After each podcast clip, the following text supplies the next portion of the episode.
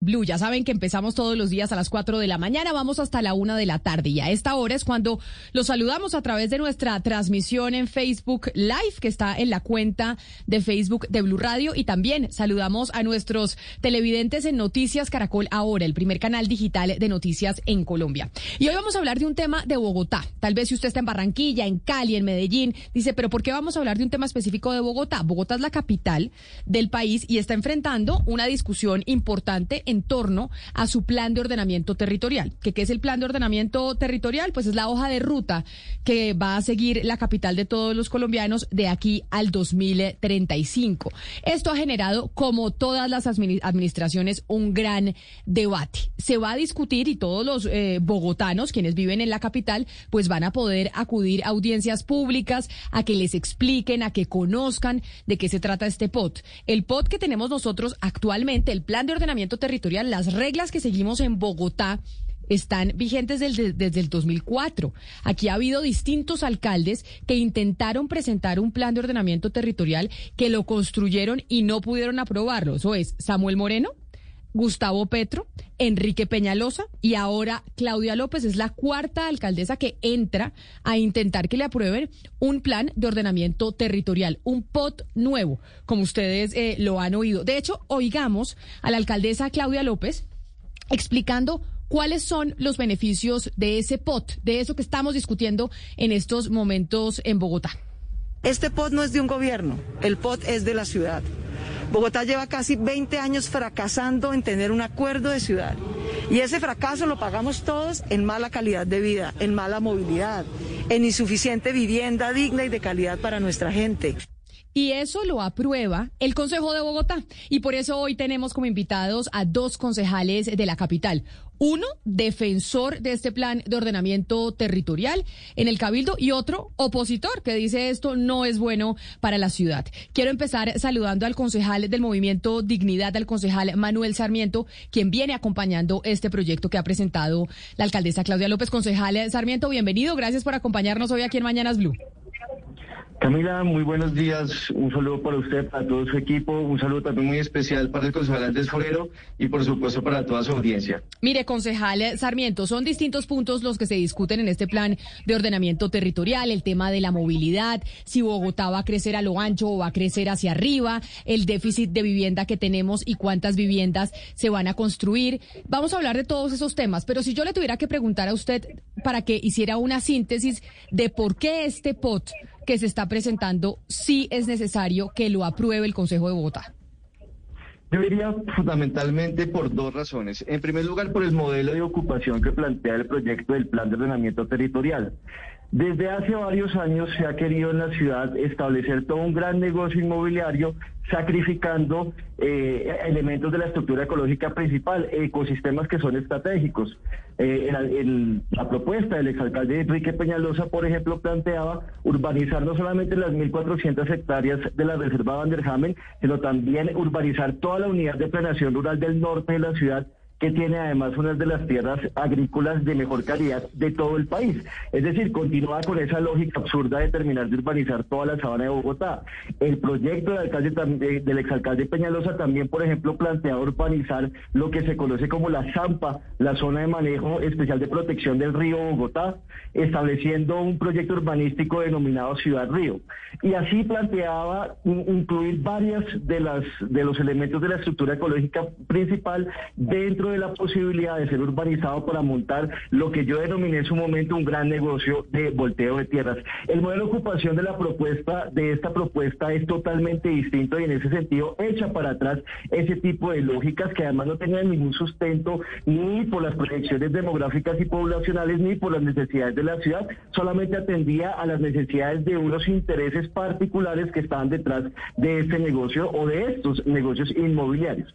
Y en segunda razón, Camila, digamos, en términos generales, este es un proyecto que incorpora una idea que es muy conveniente y muy avanzada para la ciudad y especialmente para alcanzar esa ideal de cerrar las brechas de, desigualdad entre hombres y mujeres y es incorporar el sistema digital de cuidado, territorializarlo a través de unas estrategias de territorialización que se denominan las manzanas de cuidado que tiene dos propósitos fundamentales. En primer lugar, aumentar el número de equipamientos sociales para que las personas puedan acceder a distintos servicios, servicios como la salud, la educación, servicios para personas con discapacidad, para los adultos mayores, pero además busca que las mujeres o descargar a las mujeres de esa carga del trabajo del cuidado no remunerado. En ese sentido, es una propuesta supremamente avanzada y por supuesto hay una serie de puntos de detalles que hay que revisar, que hay que ajustar, que hay que precisar, pero son dos aspectos generales de esta propuesta que son bastante convenientes para la ciudad y para su ciudad. Ahora eh, quiero saludar también al concejal Andrés Forero, él es concejal del Centro Democrático, entiendo según nos contaba ayer Sebastián Nora, el concejal Forero, pues después del Consejo, casi que en, un, en unos meses, pues eh, va a encabezar la lista a la Cámara de Representantes del Centro Democrático por Bogotá y el concejal Forero se opone a este plan de ordenamiento territorial que presenta la alcaldía de Claudia López. Concejal Forero, bienvenido, gracias por acompañarnos. Camila, muy buenas tardes. Un saludo para ti, un saludo para Manuel, para la mesa, para todas las personas que nos oyen en este momento. Concejal, y la misma pregunta para usted, pero del otro lado. ¿Por qué no? ¿Por qué decirle no a este POT cuando desde el 2004 hemos intentado en Bogotá las diferentes administraciones presentar un nuevo plan de ordenamiento territorial y el Consejo nada que lo aprueba? Pues varias consideraciones, Camila. En primer lugar, pues recordar un poco lo que planteaba la alcaldesa Claudia López cuando estaba en campaña, cuando se opuso con pies y manos a la propuesta del alcalde Enrique Peñalosa. Ella decía que este proyecto necesitaba concertación, necesitaba ser construido de la mano de la ciudadanía. De hecho, pues me acuerdo que en su momento, a propósito del cabildo abierto que tuvimos el día de ayer, pues ella salía y mostraba en un video diciendo, mira, aquí está la gente que no fue oída, que no fue escuchada a la hora de construir este POT y está aquí haciéndose sentir. Y la verdad es que, por lo menos al, en el momento en que hicimos el debate de control político desde la oposición, la Administración Digital, en cabeza de eh, la Secretaría de Planación, tuvo que reconocer que este proyecto de plan de ordenamiento territorial tuvo menos participación incluso que el proyecto del alcalde Enrique Peñalosa. Y lo que hemos visto durante todo este proceso es que lamentablemente no ha habido suficiente conservación entonces, eso en primer lugar. Que la alcaldesa, tú lo ponías al principio, Camila, decía que este es un proyecto que es un proyecto de ciudad y lamentablemente vemos que ella no está concertando, ella no está buscando precisamente que haya convergencias, sino que está imponiendo un modelo de ciudad determinado. Concejal Forero, cuando yo lo escucho y, lo, y los escucho a los dos comparar con el eh, POT de Enrique Peñalosa, que también Claudia López en campaña dijo no se debería aprobar el POT de Peñalosa. Eso era finalizando el, eh, el año de, de mandato de, de Peñalosa pareciera que acá estuviéramos frente a un cobro político y más allá de una discusión técnica de qué le conviene a la ciudad en términos de planeación eh, territorial, de ordenamiento territorial, es como si estuviéramos en una batalla y le estuvieran cobrando lo que pasó con el POT de Peñalosa. Me suena así. No, pero no, Camila, esa era una primera consideración. Entonces yo, yo planteaba, y yo considero que esa es una crítica válida que se le decía al, al, al del alcalde Enrique Peñalosa, eh, en el sentido de que sí creo que tiene que haber un ejercicio de participación y de concertación. Entonces, ese es un primer elemento. El segundo elemento, eh, y ya es un tema un poco más técnico, es que creo que a pesar de que puede estar bien intencionado en muchas ocasiones, lamentablemente puede tener efectos contraproducentes. Entonces, el concejal Manuel Sarmiento planteaba que eh, la forma de ocupar del territorio que está planteando este plan de ordenamiento territorial permitiría una ocupación más racional del área urbana de Bogotá. Sin embargo, cuando uno revisa un poco las cifras que plantea el propio POT, pues uno se preocupa un poco porque dice que en los próximos 12 años se van a necesitar cerca de 1.067.000 viviendas y de las cuales en Bogotá se construirían como viviendas nuevas cerca de 589.000. Es decir, hay unas 500.000 viviendas más o menos que, según el propio POT, no se construirán en Bogotá a pesar de que se estarían demandando. Entonces, el concejal Sarmiento plantea que en principio eh, vamos a cuidar la sabana porque no vamos a permitir que haya ocupación de algunas áreas en, en, el perímetro urbano de la ciudad, pero lo que uno tiende a ver es que lo que va a terminar ocurriendo es que se va a expulsar a una población significativa de Bogotá, cerca de 500 mil viviendas, y obviamente eso sí va a afectar un poco más al eh, área metropolitana de Bogotá en términos medioambientales, porque como hemos visto al otro lado del río, generalmente hay una ocupación mucho menos densa que implica un mayor esparcimiento, menos posibilidades de aprovechar un transporte público y eso obviamente tiene impactos ambientales complejos. Hay que además aclarar una cosa, y usted lo sabe, concejal Sarmiento,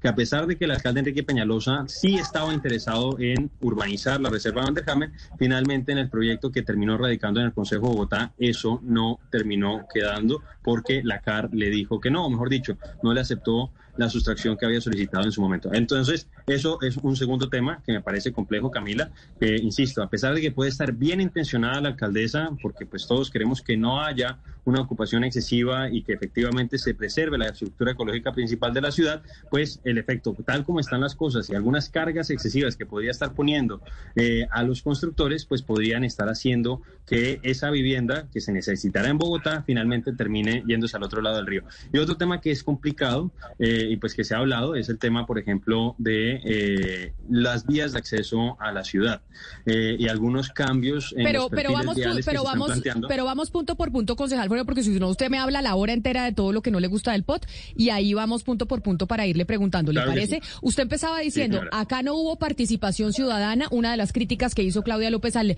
al POT de Peñalosa y es donde a mí me empieza como a chirriar un poquito, me disculpan la palabra, que estemos comparando todo el tiempo con Peñalosa como si estuviéramos en una discusión política y no en una discusión técnica de qué le conviene a Bogotá y a sus habitantes. Pero de hecho me llega em, un, un video y un audio de esa audiencia, esa primera audiencia pública que se hizo ayer en Bogotá sobre el plan de ordenamiento territorial en donde estaba la alcaldesa Claudia López hablando y pues teniendo una serie de intercambio de palabras con ciudadanos que estaban presentes porque pues quieren conocer y tener discusión y participación en cuál va a ser el futuro de Bogotá.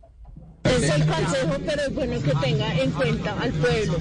Totalmente. Porque aquí no se siempre. Cuando nosotros iniciamos la en una cuidado. Aquí vine a defenderlos de Peñalosa. Y los voy a seguir defendiendo. Pero si se dejan llevar de mentiras y se hunde este post, siguen con el post vigente que es el que los excluye. Pero, no, Claudia, pero mira que no, estamos peores El post vigente los excluye. Y ahí entonces esa es la discusión Valeria. Y entonces le responde la alcaldesa Claudia López a los ciudadanos que le están diciendo es que por más de que lo apruebe el Consejo, usted también tiene que, tiene que escucharnos. Ella dice, si no se aprueba este POT, es que seguimos con el que está desde el 2004, que mucha gente eh, se queja todavía y se ha intentado cambiar desde hace casi 20 años es una lástima, Camila, como usted decía, que una decisión tan técnica se vuelva tan política. Por eso yo le quiero preguntar al concejal, pues Sarmiento, teniendo en cuenta que el POT al final termina siendo una decisión tan importante para todo Bogotá, es decir, va a decir en qué vías nos vamos a mover, qué tipo de transporte vamos a utilizar, cómo van a ser las relaciones ciudad-sabana, municipios vecinos, es tan importante que el hecho de que sea un solo mandatario el que decida y trate de imponer esta decisión siempre va a generar pues una clase de barreras y de y, y que es lo que hemos visto a lo largo pues de las diferentes administraciones. Usted, concejal Sarmiento, ¿qué le responde al concejal Forero cuando él le dice que ustedes están imponiendo un POT, que no lo están haciendo inclusivo y participativo? Mm, yo reconozco que hubo problemas de, de, participación ciudadana durante todo el proceso de formulación, diagnóstico, formulación del POT, sobre todo por el número de personas que han participado en las distintas reuniones que ha promovido la administración para plantear sus propuestas y oír las observaciones. Hay que tener en cuenta que también eh, salimos de, casi más de un año de problemas de pandemia, confinamiento, reuniones virtuales, eso también por supuesto limita la participación. Considero que sí hubo problemas de, participación, sin embargo, cuando uno ve los contenidos o varios de los contenidos de este proyecto, son contenidos que han tenido una serie de discusión ciudadana desde hace años, como señalaba Camila, este es un nuevo intento de aprobar un plan de ordenamiento territorial después de unas propuestas concretas que se han hecho y sobre esas propuestas concretas se dieron grandes discusiones. Por eso no creo que sea tan equivocado también referirnos a las anteriores propuestas, porque sobre eso la ciudadanía ha venido participando, planteando sus observaciones, sus críticas y sus posiciones, sus posiciones sobre temas como, por ejemplo, lo que estamos discutiendo con el concejal Andrés Forero sobre urbanizar todo el norte de la ciudad que no solamente es la reserva Vanderhamen, sino también lo que se conoce como la unidad de planeación rural del norte, que es otra zona pues que, mm, de acuerdo con las concepciones de Camacol, de los constructores y de algunas fuerzas políticas, esa zona se tiene que urbanizar. Frente a eso la gente se ha pronunciado y ha señalado en varias ocasiones una buena parte de la población señala o rechazando la idea de urbanizar esa zona de la ciudad, planteando un modelo de ocupación distinta.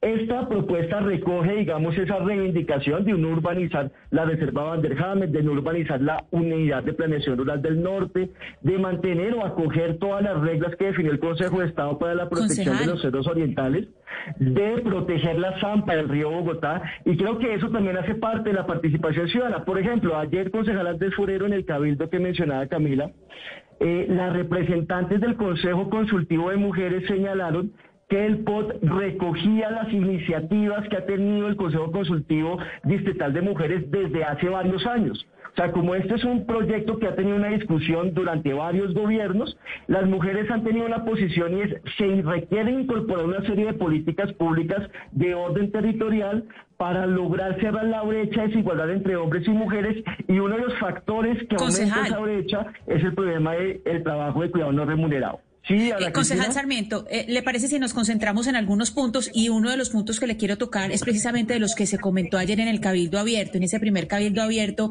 y lo comentó eh, pertinentemente la líder Nora Padilla sobre los recicladores. En ese Cabildo Abierto, ella tenía pues unas críticas o tenían unas preocupaciones con respecto al artículo 236 del POT, porque ellos dicen que pues están preocupados, el gremio de los recicladores, porque dicen que que, por ejemplo, reglamentar las bodegas de reciclaje y esa creación eh, de los parques industriales eh, ecoeficientes podría arriesgar el trabajo de los recicladores.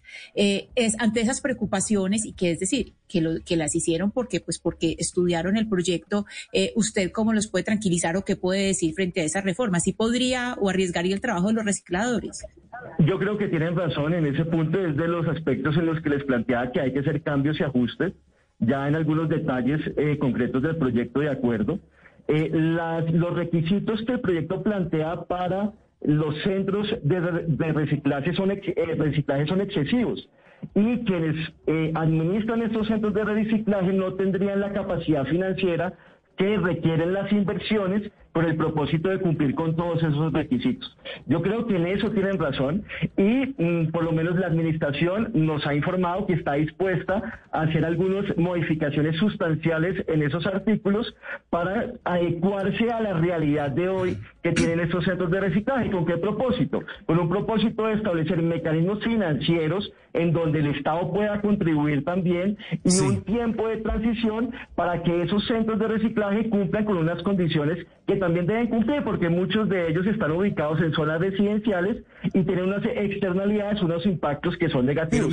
Sin embargo, eso no puede simplemente imponerse o eh, eh, hacerse una imposición que establezca requisitos imposibles de cumplir y que termine afectando una población tan vulnerable como la recicladora. Yo creo que en eso sí se va, y, la administración ha planteado eh, su, su, mire, mire, Sarmiento. de hacer cambios sustanciales a estas normas. Pero mire, concejal Sarmiento, siguiendo con las observaciones me llamó la atención la columna del vicepresidente Vargas Lleras en el periódico El Tiempo, eh, recientemente, donde se ocupa del tema de la, de, la, de la aprobación del POT. Y él eh, concretamente se refiere a la mezcla de actividades, en algunos casos, en la ciudad. Actividades comerciales, actividades industriales y actividades residenciales, que se van a mezclar y que eso va a terminar causándole a la ciudad daños irreversibles, dice el, dice el, el vicepresidente Vargas Lleras, y se refiere concretamente al tema de la inseguridad, que podría incrementar la inseguridad. Ese tipo de observaciones, ¿cómo las contempla el POT y de qué manera se le puede, se puede dar una solución a una, a una observación de ese tipo? Eh, la propuesta es plantea dividir Bogotá como en tres categorías. Unas zonas donde tienen servicios que son denominados servicios metropolitanos, en donde se ha consolidado ya una serie de usos comerciales unas zonas intermedias que se llaman áreas estructurantes y unas zonas donde eh, prioritariamente hay un uso residencial. Y para cada una de esas zonas, de acuerdo con sus características, establece una forma de mezcla de usos del suelo, que en general es una propuesta conveniente. La mezcla de usos del suelo eh, sirve incluso para, también para promover algunas actividades económicas que son convenientes y generan empleo. Si hay un problema con el tema de la mezcla agresiva de usos del suelo en las zonas prioritariamente residenciales, que son las áreas de proximidad, que es lo denominado servicios especiales, que incluyen la posibilidad de que las vías arteriales no solamente haya bares, de 100 metros cuadrados, sino también que hayan eh, inmuebles dedicados o establecimientos dedicados a las actividades sexuales. Eso es una de las cosas que también Pero, hay pero que... esa mezcla, esa mezcla es la que se cuestiona. Eh, eh, concejal, una pregunta. esa mezcla es la que se cuestiona precisamente, esa Sí, mezcla de- de- precisamente. de- de actividades. A eso me refiero, pero- donde, pero, hay- Oscar, sí donde me- las zonas que son principalmente residenciales. Eh, en la categoría de servicios especiales está incluyendo establecimientos de actividad sexual. Yo creo que ahí hay un problema y deben separarse distintos tipos de servicios que pueden tener altos impactos. Uno es un bar de menos de 100 metros cuadrados, una tienda de barrio, como se conoce popularmente, que existe solo sobre las vías arteria- arteriales o podrían existir, y otra cosa son establecimientos dedicados a actividades sexuales. Eso, esos, ese tipo de servicios deberían separarse y darle un tratamiento normativo distinto. Y creo que también la administración está en la disposición de corregir eso, que también reconozco que es una equivocación o un mal enfoque que está dentro de este proyecto de acuerdo y es de las cosas que tenemos que cambiar en las discusiones que se den en el Consejo. Permítame, porque el concejal Forero creo que quería decir algo sobre esta pregunta que hacía Oscar de la columna del ex vicepresidente Germán Vargas. No, no, no, Camila, precisamente a propósito de esta situación, y de hecho una de esas denuncias la, venía haciendo yo a propósito no de las zonas de proximidad, como está hablando el concejal Manuel Sarmiento, sino de algunos barrios residenciales en distintas localidades de Bogotá que están siendo clasificados como áreas estructurantes. Y me refiero, por ejemplo, por dar algunos ejemplos, a la Alhambra, El Chico, Bella Suiza, La Castellana, Normandía, El Polo, Villa eh, Mayor, en la localidad de Antonio Nariño, que están quedando, concejal Sarmiento, usted lo sabe, como áreas de actividad estructurante. Y en esos barrios, Oscar, se va a permitir la construcción prácticamente sin ninguna restricción de moteles, de bares, de discotecas de hasta 500 metros cuadrados y también de prostíbulos. Lo que pasa es que en el tema de los prostíbulos hay un parágrafo ahí que uno queda un poco confundido. en Pero yo, pero ahí yo tengo una duda. Es que se haga en esos barrios y que se permita quiere decir, ustedes tienen la prueba de que lo que se va a construir realmente son moteles y prostíbulos y bares. O sea, se va a venir No, toda la no. industria de los moteles, los prostíbulos y los bares a construir en esos que- barrios o es que se les autoriza y ahí podrían construir, pero no necesariamente. Eso es. Eso es. No, claro, es que como, es como, como, si usted le dice a una gente en el barrio. Chico o en Normandía, es que ahí usted le van a poder construir no sé cuántos moteles y no sé cuántos bares, lo que se imagina la gente en su cabeza es que mañana le van a llegar los moteles y los bares. Y eso es que, No, pero- eso no es pero- lo que va a pero ¿qué pasar. pasa? Camila, ¿qué es lo que ocurre? O sea, en algunos sitios de la ciudad con la norma vigente han terminado instalándose algunas discotecas, algunos bares y a pesar de que están violando la norma de uso de suelo, pues la comunidad ha estado pues prácticamente maniatada y no ha podido, por ejemplo, evitar que eso suceda. Con esto que está planteando la administración de Claudia López, pues básicamente le está dando carta abierta. Entonces no es que esté diciendo va, va a suceder eso, pero va a permitir que eso suceda y Pero- pero hay algo que- de esos barrios no van a tener ninguna herramienta para oponerse a esa situación. Entonces ahí, por Pero, ejemplo, concejal Forero, la prostitución en Colombia la rige de parte de el- código de policía, es decir, la prostitución no es un uso del suelo. Entonces, si lo que les preocupa No, al final eso- es la eso- eso prostitución, pues eso no se rige por el POT. ese, por eso yo planteaba que el tema de los prostíbulos, que fue Manuel el que lo planteó inicialmente, era un tema complejo porque hay un parágrafo que habla precisamente de que eso no se considera como un uso del suelo. Pero dejando de lado el tema de los prostíbulos, basta con el tema de los moteles, con el tema de los bares y con el tema de las discotecas de hasta 500 metros cuadrados para pues que algunos ciudadanos que realmente fueron los que a mí me advirtieron, me dijeron, mire concejal, nosotros hemos estado pendientes de esta situación, le hemos dicho por todos los medios a la administración que por favor no lo haga y está con la norma que radicó en el Consejo permitiendo que eventualmente se localicen este tipo de establecimientos. Y ahí yo comparto con lo que decía el concejal Manuel Sarmiento, yo creo que se requiere que haya una diferenciación entre un tema, por ejemplo, relacionado con, la, con una discoteca, con un bar, eh, que lo que está relacionado, por ejemplo, con las actividades sexuales pagas que están en el mismo, en la misma clasificación que son los servicios especiales. Entonces, ese, por ejemplo, es un tema complejo y Camila, ahí se evidencia esa falta de concertación de la administración Pero- con las comunidades. Pero entonces es importante también decirle a la ciudadanía y es, estos puntos que trae el POT son lo que se va a discutir en estas audiencias públicas y lo que ustedes, los concejales, van a ir revisando y van a mirar si votan punto por punto. Eso no es que se vote el POT completo y, y ya se apruebe como viene, sino que ustedes tienen la posibilidad de hacerle cambios teniendo en cuenta lo que dice la ciudadanía y esas observaciones que les presentan del, eh, del texto.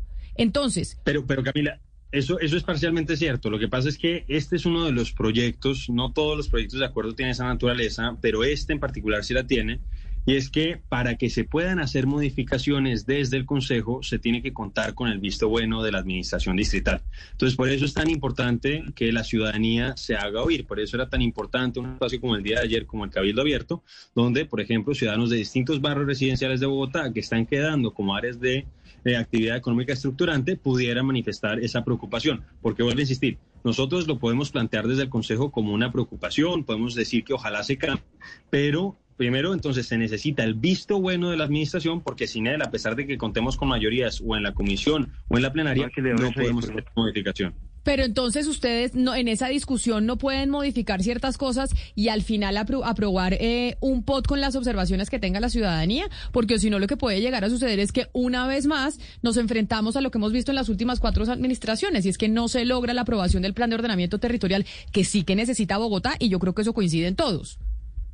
Pues no, Camila, realmente hay, como varios escenarios que se pueden dar. Uno es que se rechace. Yo la verdad siento que la alcaldesa tiene mayorías suficientes en el Consejo de Bogotá para aprobarlo. Entonces yo no creo que eso se vaya a dar. El otro es que el consejo, se pasen los 90 días que tiene el Consejo para pronunciarse, no se apruebe ni se impruebe y finalmente la alcaldesa lo saque por decreto. Y lo otro es que se apruebe por acuerdo y que eh, en la discusión, sobre todo en la Comisión Primera, porque a diferencia de lo que el Congreso solo vamos a hacer modificaciones de fondo en el primer debate, eh, es que en esa comisión de plan, en ese primer debate, se hagan modificaciones, pero, que vuelvo a insistir, eh, muchas de esas modificaciones, mejor dicho, todas las modificaciones realmente requieren el visto bueno de la administración. Entonces, por eso es tan importante que la ciudadanía se haga oír de tal manera que pues, la alcaldía acoja esas preocupaciones y esas inquietudes que tienen. Concejal Forero, usted, bueno, ahora que habla de modificaciones, yo sí me pregunto cuáles serían sus propuestas como de pronto como partido en cuanto al tema de la vivienda, porque es una cosa oír las críticas, es muy fácil criticar, pero también es más difícil eh, llegar con una propuesta concreta y viable. En cuanto al déficit de vivienda, que es una de las grandes críticas que ha recibido esta propuesta del POT de la alcaldesa, ¿qué harían ustedes para que existan o para que se garantice eh, una oferta de viviendas necesaria, que, que, se encuentre con la demanda, pero que tampoco le haga daño al medio ambiente y a esas áreas que Bogotá necesita proteger también. Pues mira, yo hay algunas cosas puntuales que sí pienso que se pueden como mejorar y que se deben revisar. Una, por ejemplo, está relacionado con el tema de la vivienda de interés social. Y que yo sé que la alcaldesa tiene una buena intención y está ella interesada en que haya unos espacios más amplios para las personas que viven en una vivienda de interés social. Entonces ella está poniendo en un artículo en concreto, que es el artículo 384, que se restringe el área de una vivienda nueva en la ciudad a 36 metros cuadrados. Eh, además hay que decir que ella no solamente ahí está tocando el tema de las viviendas de interés social, sino que también está hablando de las viviendas no bis. Y eso, por ejemplo, a mí me parece pues eh, inconveniente porque además ella está poniendo como requisito mínimo para poder construir una vivienda nueva en la ciudad que tenga por lo menos dos habitaciones. Entonces, uno pues vuelvo a insistir, puedo yo estar en desacuerdo con el planteamiento de la alcaldesa a propósito del tema del BIS por esos efectos contraproducentes que puede terminar generando, pero donde sí creo que ella no se debe meter es en la vivienda no BIS, donde pues hemos visto muchos estudiantes, muchos recién casados que pueden tener una vivienda nueva con solamente una habitación y eh, que pues yo no veo por qué la alcaldía tiene que meterse en ese tema. Entonces yo espero que, por ejemplo, eso lo resuelvan, porque a pesar de que la administración ha tratado un poco de salir a negar esa situación, pues eh, sotoboche en los pasillos ha terminado reconociendo que ahí habría un error. Pero en el tema, por ejemplo, de vivienda bis, que es el tema de los 36 metros cuadrados, la alcaldesa entonces pone ese límite, entonces, vuelvo a insistir, puede estar bien intencionada, yo creo que todos queremos que haya espacios más dignos, espacios más amplios, pero si esa restricción no se impone en otros municipios de la sabana, pues lo que va a terminar pasando es que se va a terminar expulsando a la población más vulnerable de la ciudad y que eh, van a terminar viviendo en esos mismos espacios, pero alejados y a dos horas posiblemente de sus sitios de trabajo. Entonces, esa, por ejemplo, es una cosa que, que ella debe revisar, no porque esté mal intencionada, sino porque pueden terminar generándose esos efectos contraproducentes. Concejal Sarmiento, yo quiero preguntarle por las críticas que les están haciendo los constructores, porque dicen que ustedes al final están habilitando 2.300 hectáreas para nuevas construcciones y que Peñalosa había habilitado alrededor de 5.800 y que esto no va a poder suplir pues la demanda del crecimiento de la población en Bogotá. Yo quiero que usted nos diga por qué decidieron, eh, pues digamos, esta cantidad de hectáreas y si ustedes piensan que en realidad lo que va a pasar es que los constructores, como pasó desde el 2004, que se habían habilitado 6.000 y solamente en todo este tiempo han podido construir 3.000. Si ustedes lo que piensan es que la construcción igual no va a dar abasto y no van a ser necesarias tantas hectáreas. La principal razón para mm, la principal razón para este no mm, continúe con ese este plan de urbanizar todo el norte de la ciudad tiene que ver con las necesidades no solamente de viviendas, sino las necesidades de proteger la estructura ecológica principal. Lo que plantea Camacó, lo que planteaban los constructores, era que la ciudad tenía que expandirse hacia el norte, incluyendo, como ya expliqué, la reserva Van der Hamen y también la unidad de planeación rural del norte. Pero no solamente eso, señalaban que la ciudad tenía que expandirse al occidente y urbanizar todo lo que se conoce hasta el momento como la zampa del río Bogotá, incluso con todos los riesgos de inundación que existen. Buscaban que cualquier suelo de protección eh, fuera apropiado por parte de esos intereses particulares para poder urbanizar en lo que se trataba de una grandísima operación de especulación de inmobiliaria en la ciudad. Es que recordemos esto, mm, el espectador hizo una investigación muy interesante de quienes habían adquirido tierra en la reserva Van der Hamen y los grandes fondos de inversión, las grandes constructoras, habían ya adquirido tierra en la Van der Hamen desde hace varios años, esperando que un gobierno cambiara ese suelo para poder ser urbanizado y de esta manera hacer un negocio gigantesco, porque usted imagínese, comprar tierra por hectárea a precio de huevo, comprar tierra rural para que después llegara un plan de ordenamiento territorial, la convertir en tierra urbana y hacer edificios y vender esos apartamentos. Esto, de esta idea que creo yo era pésima para la ciudad, pues no continúa en ese plan de ordenamiento y creo que es uno de sus mayores aciertos. La vivienda entonces se prioriza reconstruyendo viviendas, no solamente en zonas que están contempladas como renovación urbana en la ciudad, que eso también genera muchas discusiones y ahora podemos hablar sobre el tema de renovación urbana, pero también a través de las políticas de mejoramiento integral de barrios, que son políticas destinadas a barrios de origen informal, que son la mayoría de los barrios de la ciudad, y a través de planes como el plan conocido como Plan Terrazas. El Plan Terrazas, ¿en qué consiste? En las viviendas populares de la ciudad, la gente tiende a construir varios pisos eh, con el transcurso de los años y esos pisos los destina para alquilarlos, para arrendarlos y ahí pues llegan otros hogares a vivir. El plan Terrazas entonces lo que hace es reconocer ese fenómeno en la ciudad en donde el Estado, el mismo distrito, ayuda a promover ese tipo de construcciones, que haya segundos o terceros pisos en esas viviendas de una forma más segura la que se está haciendo en este momento y esas son también viviendas que sirven para atender la demanda de vivienda de la ciudad. Es un plan absolutamente novedoso en donde la construcción de viviendas popular no queda simplemente en manos del mercado inmobiliario de los grandes constructores, sino también se puede hacer aprovechando el mejoramiento integral de los, de los barrios que son de origen informal. Eso es importante. Ahora, también es muy importante algunas cargas que tienen molestos a los constructores, como por ejemplo que en los proyectos de renovación urbana que se hacen en las zonas más céntricas de la ciudad, los constructores tengan la obligación de construir vivienda de interés prioritario y vivienda de interés social.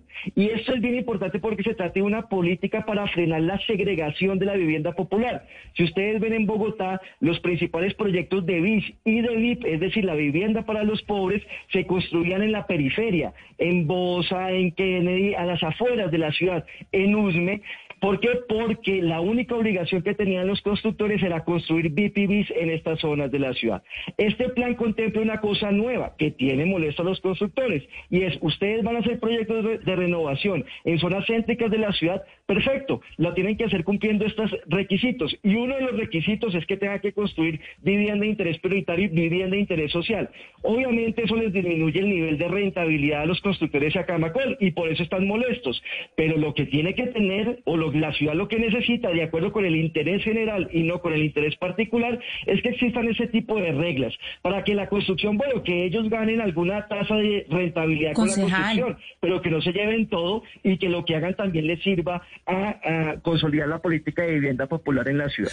Concejal, uno de los puntos que se tocó eh, en, pues, eh, ayer en el Cabildo Abierto fue precisamente cuando se manifestó Camacol Bogotá con Dinamarca y le quisiera preguntar al concejal Forero sobre eso, porque una de las críticas que hizo Camacol fue que este POT, eh, pues lo que hace es eh, poner nuevos trámites, pero lo que me explican a mí es que los nuevos trámites es precisamente para eliminar la carga que había antes. Es decir, antes había más cargas y estos nuevos trámites es para eliminar la carga de trámites que había antes, pues respondiendo a esa, a esa queja de, de Camacol eh, Bogotá. Yo le quiero preguntar, concejal Forero, si usted eh, conoce, conoce bien esa queja, conoce el origen de esta queja y si esto será un asunto de interpretación o es desconocimiento eh, preciso de lo que dice el POT? No, yo creo que hay, que hay, que recordar que hay distintos tipos de tratamiento en la ciudad. Hay tratamiento de consolidación, hay tratamiento de expansión, hay tratamiento de renovación urbana. Entonces, ¿qué es lo que está sucediendo? Yo decía al principio que la propia administración, con las proyecciones que hace del DANE, habla más o menos de cerca de 1.067.000 viviendas nuevas que se requerirían en la ciudad de las cuales la Administración Digital dice que el mercado podría ser capaz de generar cerca de 589 mil. Sin embargo, eh, cuando uno revisa en detalle esos números, pues uno se encuentra con que, eh, por ejemplo, hay cerca de 347 mil, un porcentaje bastante importante de esas que se generaría en Bogotá, que se haría a través de renovación urbana. Entonces, es ahí donde, pues, hay como tres requisitos, hay como tres cuellos de botella, y ahí es donde la Administración Digital estaría planteando que estaría aligerando uno de esos cuellos de botella, que es el tema de los planes parciales. Entonces, ellos consideran que de esa manera pasaríamos de cerca de 2.000 viviendas que se han construido en los últimos 15 años a 347.000. Entonces, esa es un poco la gran apuesta que tiene la administración distrital y un poco lo que plantea Camacol es que, pues, no necesariamente, a pesar de que se quite esa, esa restricción o se mejore ese cuello de botella, se va a poder. Pero ahí yo le hago una pregunta, porque, y, ahí yo le hago una, una pregunta, concejal Forero, porque aquí no hemos visto que en esta discusión gran parte del debate está en torno a la vivienda nueva y a la vivienda que se tiene que construir, porque Bogotá tiene déficit de vivienda. Y es la norma no es que no permita la construcción de vivienda, o sí, o es que el mercado no tiene la capacidad los propios constructores de generar esa nueva, esa, esa nueva vivienda que necesita Bogotá. ¿Es lo uno o lo otro? ¿Es que el mercado no tiene la capacidad o que la norma se lo impide? No, es que entonces son dos cosas, Camila. Una, vuelvo a insistir, de la demanda esperada que plantea la administración distrital de ese millón sesenta y siete mil viviendas, eh, la propia administración dice que el mercado va a ser solamente capaz de generar cerca de 589 mil viviendas. Es decir, el resto pues se tendrían que generar o en la informalidad o fuera del perímetro urbano de Bogotá. De hecho, en un programa que hicimos la vez pasada, a propósito también de este tema, alguien decía de los municipios circunvecinos de Bogotá que supuestamente la alcaldesa, esto pues yo lo, lo tomo con beneficio de inventario, pero pues lo planteo porque siento que también va en sintonía con algunas de las declaraciones de la señora secretaria de Planeación en el Consejo de Bogotá, y es que la alcaldesa les está exigiendo a los municipios circunvecinos que amplíen el suelo de expansión urbana. Entonces, pues ahí pues sería un poco contradictorio ese mensaje, que entonces cuidamos el perímetro urbano de Bogotá, pero pues al otro lado del río nos comemos la sabana. Pero bueno, eso por un lado. Pero el otro tema, Camila, es que pues uno se pregunta si sí va a poder darse esas cifras que está planteando la administración digital sobre esas 589 mil viviendas que sí se construirían en Bogotá. Y yo planteaba el tema solamente de la renovación urbana, porque ahí hoy por hoy se tiene que hacer solamente a través de planes parciales, que yo creo que es algo positivo, porque yo creo que eso permite la construcción de una mejor ciudad. Hoy se está relajando ese, esa exigencia y pues la administración plantea que con eso básicamente vamos a pasar de 2.000 viviendas que se han construido en los últimos 15 años a través de la renovación urbana a cerca de 347 mil. Creo que ahí podrían estar pecando de excesivo optimismo. Y en los otros tratamientos, pues la alcaldesa ha impuesto unas cargas adicionales. Y ahí es donde está diciendo Camacol, y pues eso habría que, revisarlo con números un poco más en profundidad, en detalle, es que con esos números, pues posiblemente los proyectos inmobiliarios se harían inviables y que finalmente, pues eso también frenaría el proceso de construcción de vivienda nueva en la ciudad. Pues esta es la discusión que vamos a tener por 90 días que tiene el eh, Consejo de Bogotá con los, con los ciudadanos, con los capitalinos, para saber qué va a pasar con el plan de ordenamiento territorial. Usted, concejal Sarmiento, ¿usted coincide con el concejal Forero que esto tiene los votos en el, en el distrito, en el Consejo, para que se apruebe el plan de ordenamiento territorial de Claudia López. No necesariamente, yo creo que mm, vamos a tener una discusión interesante. Eh, yo creo que varias de las bancadas tienen como intención modificar, hacer unos ajustes puntuales a buena parte del articulado. Va a ser una discusión en la que se van a mirar distintas propuestas, eh, pero no creo que esto ya tenga todos los votos para ser aprobado en comisión, en la, en la comisión primera de plan. Eh, una invitación a la ciudadanía para que esté muy atenta a los alcances de esta discusión, que, creo que, que va a ser bien interesante y muy importante para la ciudad. Pues así los despido. Concejal Manuel Sarmiento de Movimiento Dignidad, gracias por atendernos, por darnos unas pinceladas de esta discusión que se está dando, que nos debe interesar a todos los bogotanos, porque es el, fit, el futuro de la capital o por lo menos la, la hoja de ruta de aquí al 2035. Feliz día. Gracias Camila, a usted de nuevo mi saludo a todo su equipo, a toda la audiencia y al concejal Andrés Forero. Un abrazo y lo mismo para usted, concejal Forero, que entonces ¿cuándo se retira usted del consejo? Porque va de cabeza de lista del Centro Democrático en Bogotá, ¿no, concejal? Pues es una posibilidad, Camila. Por ahora estoy centrado en el tema de la discusión del plan de ordenamiento territorial. Estamos estudiando a profundidad esta iniciativa que, como tú señalabas, pues va a marcar la hoja de ruta para la ciudad en los próximos 12 años. Y yo creo que, pues, a diferencia de lo que plantea Manuel, creo que ya tienen los votos. Creo que habrá algunos puntos álgidos, como por ejemplo el tema de la LO, donde quizá vaya a haber una discusión un poco más a fondo, pero eh, pues nada, yo pienso que igual tenemos que seguir dando pues el debate y tratar de que, a pesar de que yo difiera en muchos temas con este plan de ordenamiento territorial, tratar de mejorarlo y que pues la administración entre en razón. Un saludo especial para usted, eh, concejal Forero, gracias por atendernos. Así llegamos nosotros al final de esta emisión eh, de Mañanas Blue, entendiendo un poco más de qué se trata esta discusión sobre el plan de ordenamiento territorial. Después de la pausa, sigan ustedes con toda la programación de Blue Radio.